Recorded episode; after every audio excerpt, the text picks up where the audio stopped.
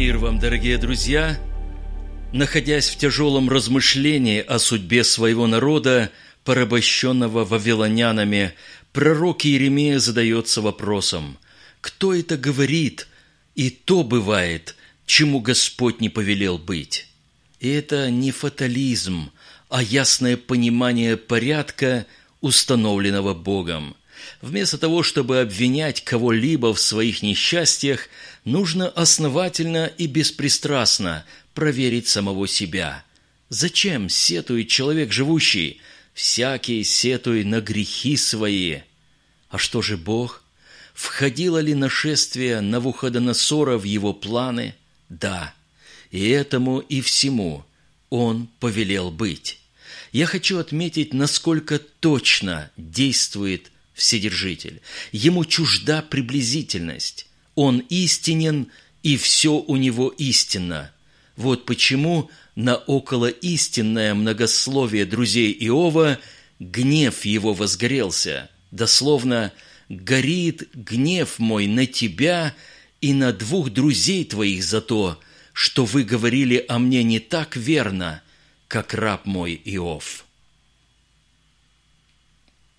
Иудеи спросили служителей храма, не посмевших арестовать Иисуса, уверовал ли кто в Него из начальников или фарисеев.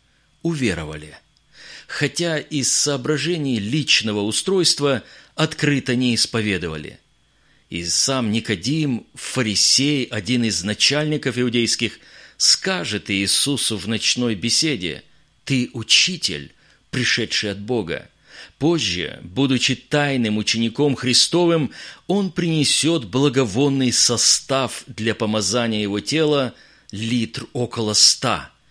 Вот такова оценка человеческая, которой свойственно не видеть всю картину.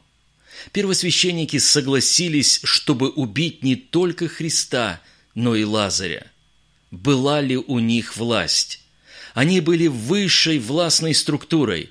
Была ли логика в их решении? Еще какая? Нужно ведь убирать живых свидетелей, чтобы заглушить движение христиан. Но этого не произошло, потому что этого не было предназначено у Бога. В каких-то случаях у Бога ослица говорит человеческим голосом, если никак по-другому не остановить безумие пророка.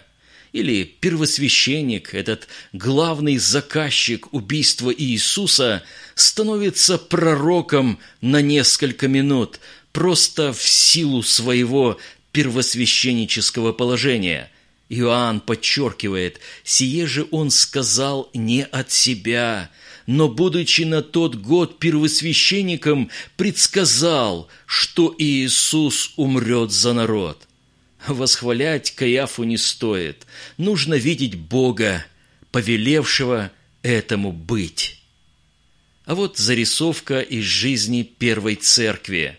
В то время царь Ирод поднял руки на некоторых из принадлежащих к церкви, чтобы сделать им зло – и убил Иакова, брата Иоаннова, мечом.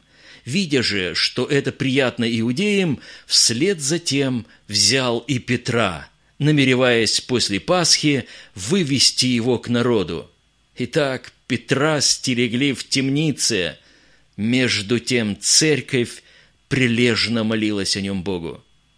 У царя было достаточно власти расправиться с Петром точно так же, как и с Иаковым.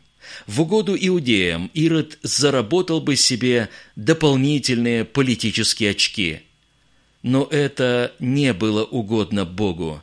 Церковь погрузилась в молитву.